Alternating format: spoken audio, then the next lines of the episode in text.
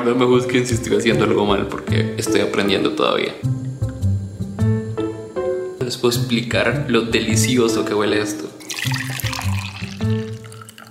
Luego de la conversación que tuve con Edgar Silva, especialmente la última, en donde hablé sobre el café de Costa Rica y de cómo la pasaban los productores aquí y de cómo el verdadero café de especialidad, de calidad, de exportación de Costa Rica no es el que usualmente se consigue en el supermercado ni el que vemos usualmente en los anuncios, y nos venden como, como el que es de Costa Rica y como el que deberíamos sentirnos orgullosos. Mucha gente me escribió sorprendida y preguntándome entonces, ¿cómo? ¿Dónde, ¿Dónde consigo ese verdadero café? ¿Es muy caro? ¿Es accesible? ¿Cómo hago? Entonces, lo que hice fue abrir el espacio para que productores que estaban enterados tal vez de Nosos Especial, pudieran escribirme, que me pudieran contar sobre sus proyectos. Y además, yo por mi lado también me encargué de conversar con algunas marcas que yo conozco y que consumo además y que eh, les quiero recomendar a ustedes también para que vean que son accesibles y que así pueden ayudar muchísimo más y directamente a los productores de acá y probar un café que les va a volar la cabeza. Es que no tengo otra forma de decirlo. Entonces, si creías que el café de Costa Rica es el cualquiera que se consiga en el supermercado o que ves en los anuncios, no sos especial.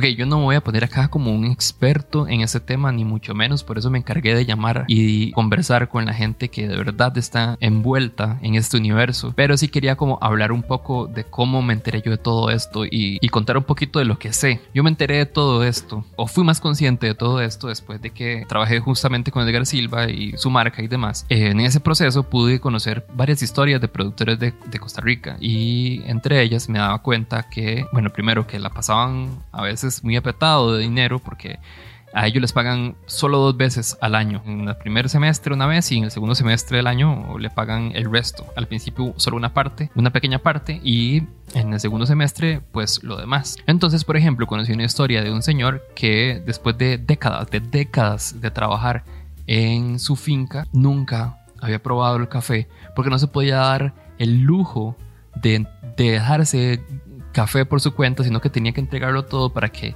le alcanzara la plata, ¿verdad? Para poder eh, sobrevivir hasta que le llegara el segundo pago del año. Muchas veces tenemos la, la, perspectiva, por ejemplo, de que en realidad los productores de acá hacen millones de millones porque el café de Costa Rica se termina exportando a otros países como Japón tal vez y un saco se termina vendiendo en, no sé, 7 mil dólares. Pero hay que entender dos cosas. Uno, y es que la mayoría del tiempo el productor le vende a un tercero su café, su saco, y él lo lleva a concursar al extranjero y logra venderlo a un mejor precio, pero esa plata se la termina dejando el intermediario. Usualmente el productor ya se le pagó un precio súper menor por ese saco. O por ejemplo, eh, se está empezando a dar que, bueno, probablemente desde hace un tiempo, yo estoy empezando a dar, pero como les digo, no soy experto.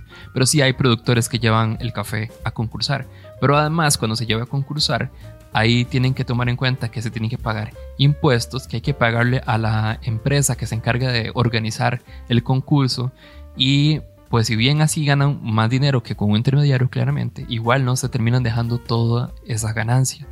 Entonces, como nosotros en Costa Rica, como, como personas que viven en un país que creció del café, que nació del café, no sabemos estas cosas y nos sentimos súper orgullosos cuando eh, le mandamos a extranjeros o amigos extranjeros café de baja calidad, porque hay que entender que el café que, que vemos en los anuncios y que se compra en el supermercado es el sobro del sobro lo que va quedando de lo que realmente se separa y que es de especialidad. O sea, eso que se consigue en el supermercado es literalmente lo que sobró. Entonces, ¿cómo es posible que nosotros, mm, como costarricenses, no sepamos más de cultura del café, que no sepamos por lo menos más de una manera de prepararlo o que sepamos de cuál región cafetalera de Costa Rica viene, por ejemplo, ese café. Y ahora que ustedes están interesados, pues yo también quiero recomendarles café de especialidad de Costa Rica que pueden conseguir a buen precio, de verdad. O sea, obviamente no lo van a conseguir al mismo precio del supermercado, porque es café de baja calidad e incluso podrían hasta notar que a veces sí va a estar al mismo precio, o sea, que ustedes están pagando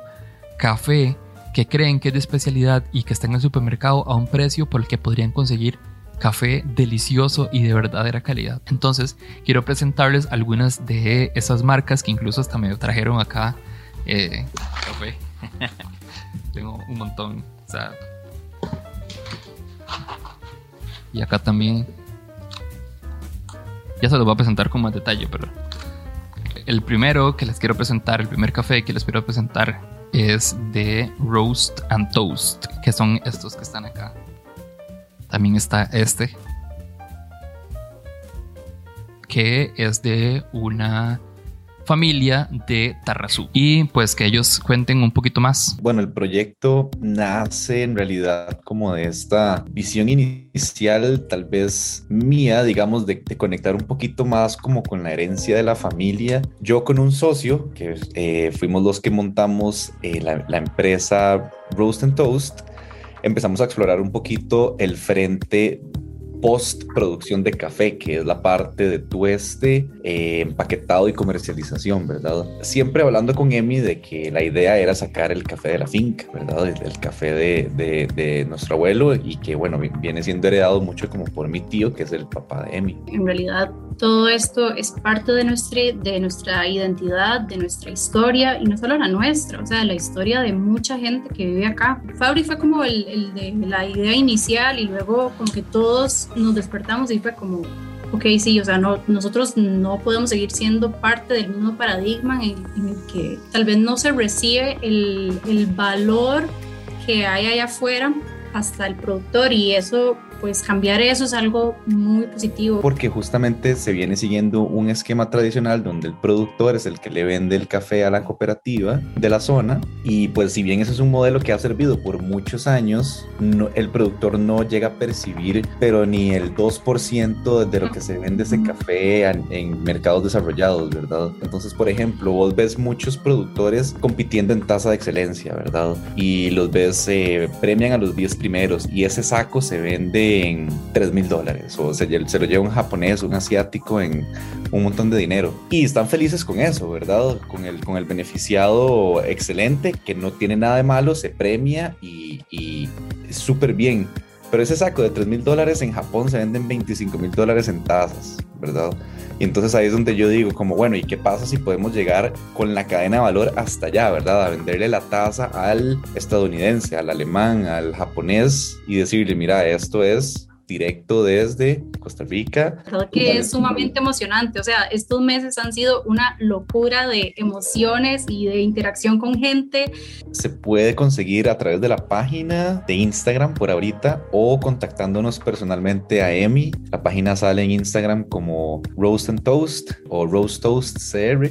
El segundo es una marca de café de especialidad que se encarga de llevar café de diferentes regiones cafetaleras de Costa Rica a un público que cada vez más se está interesando en ese tema. O sea, esto mismo de llevar la cultura del café. Entonces, que también ellos les cuenten más. Bueno, Bocanegra nació eh, a partir de, del mismo interés como que tenés vos ahorita por conocer sobre café y andaba buscando cafés que no fueran lo que uno normalmente encontraba aquí en, en el supermercado. Y por ahí en esa picazón o en esa curiosidad me metí a llevar un curso de, de, barista. Durante ese curso de barista conocí a Mario. Mario en ese entonces trabajaba para la Asociación de Cafés Finos, entonces siempre que andaba por ahí o que tenía buen café me decía, de pasada para que probes este café. En ese momento yo estaba trabajando en Pupila. Pupila y Mario Salas son como los dos, las dos partes que forman parte de Boca Negra. Nuestra intención siempre fue de que la gente pudiera disfrutar el café, del mejor café de Costa Rica. Nosotros veíamos que el 95%, por lo menos en ese momento, el 95% del café realmente bueno de, que producimos, pues sale del país. Entonces yo decía, ¿cómo es posible que nadie pueda eh, tener acceso a ese café, verdad? Y Costa Rica tiene ocho regiones productoras y entonces nos pareció como interesante tomar esa postura en la que ofreciéramos un café de cada una de las regiones. Entonces ahorita tenemos de café de las ocho regiones. Tenemos venta en línea, ya sea por el sitio nuestro, cafebocanegra.com o por Instagram, se puede comprar también. Como mencionaba al principio, hay varias cafeterías que, que tienen nuestros, nuestros cafés. Picnic siempre tiene café nuestro, eh, Company siempre tiene café nuestro. Eh, hay un lugar que se llama Jinka Market, que ahorita está en, en una plaza nueva allá en Alajuela, que, están vendiendo bolsas nuestras. Eh, van a, creo que esta semana se abrió un local nuevo que se llama Somos Mercado Multiplaza, que también tienen eh, todas nuestras regiones. En Dulce Junio, en Barrio Escalante, tiene el café nuestro. La estantería en Barrio Escalante también tiene café nuestro. Pollen Keepers, sí, creo que por ahí anda. Igual en el sitio nuestro o en, o en Instagram aparecen todas las, las, locaciones donde, donde pueden encontrar el café, ya sea para consumirlo en el lugar o para llevarse una bolsa para la casa. Vamos, a los que están escuchando, hay un código eh, que va a estar activo toda la próxima semana con 10% de descuento si hacen la compra en nuestro, sitio. El, el código es No Sos Especial. Aprovechen, aprovechen el código.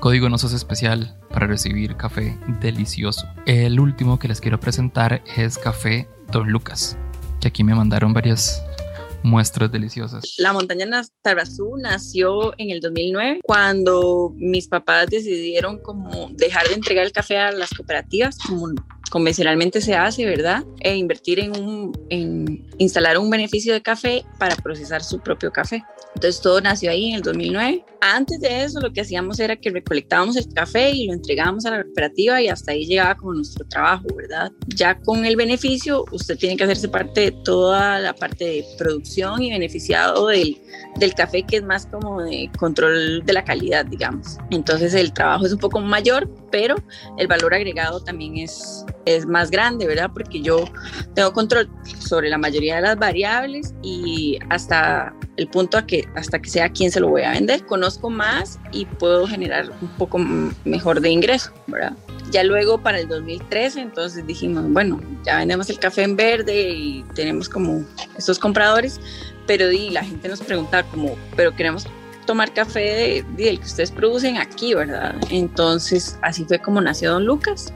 Don Lucas es mi bisabuelo, entonces hicimos la marca como en honor a él, ¿verdad? Porque prácticamente que somos la cuarta generación y todo empezó como con, con esa generación, entonces fue como para dar como ese reconocimiento y como seguir con esa tradición, ¿verdad? La ideología es que di que, que los ticos sepan, uno, el café que toman normalmente y dos, que aprendan a tomar buen café, ¿verdad? Porque di, el café que se produce aquí en Costa Rica es de altísima calidad. Usted habla de café de Costa Rica, no sé, Corea o Japón o países así que usted dice, y saben que es café de Tarrazú y han probado buen café de Tarrazú. Pueden encontrar Don Lucas en nuestra tienda en línea, digamos, la mayoría del café que vendemos es directamente como al cliente y a mí mi sueño es como poner el café en el supermercado, pero realmente que el cliente pueda comprar el café directo al productor es como de donde podemos lograr como ese mayor porcentaje de ganancia, ¿verdad? Porque no tenemos que bajar nuestros precios para que alguien más se gane algo y el café no quede como al precio que realmente tiene que venderse. Entonces, em, muy pronto en los supermercados, pero eh, la mayoría de las veces eh, se vende en línea, directo del productor hasta hasta la tasa de los consumidores, que eso es como lo más chiva todo, ¿verdad? Entonces ahí lo tienen, pueden conseguir cualquiera de estas opciones. Todos, como ven, tienen eh, la opción de comprar en línea y obviamente esa va a ser siempre la mejor opción. Algunos me dijeron que ya lo van a, algunos van a poder conseguirlos en tiendas o en supermercados, pero si pueden comprarlos en línea y que les lleguen directamente hasta la casa, va a ser mejor porque así ese dinero le va a llegar directamente a los, a los productores. Entonces, pues nada, espero que les haya gustado, espero que puedan de verdad probar y darse la experiencia de probar este café tan delicioso. Si me entero de más, porque de fijo hay un montón más que hacen falta, se los voy a traer, se los voy a recomendar ahí en Story, se los cuento y se los, les voy diciendo cómo, cómo me fue. Eh, yo no, como les digo, no soy experto, apenas estoy aprendiendo, me cuesta mucho poder detectar los sabores y ese tipo de cosas. Entonces, si alguna vez pensaste que el café orgullo de Costa Rica es el que se consigue en los supermercados, no sos el primero ni serás el último porque no sos especial. Chao.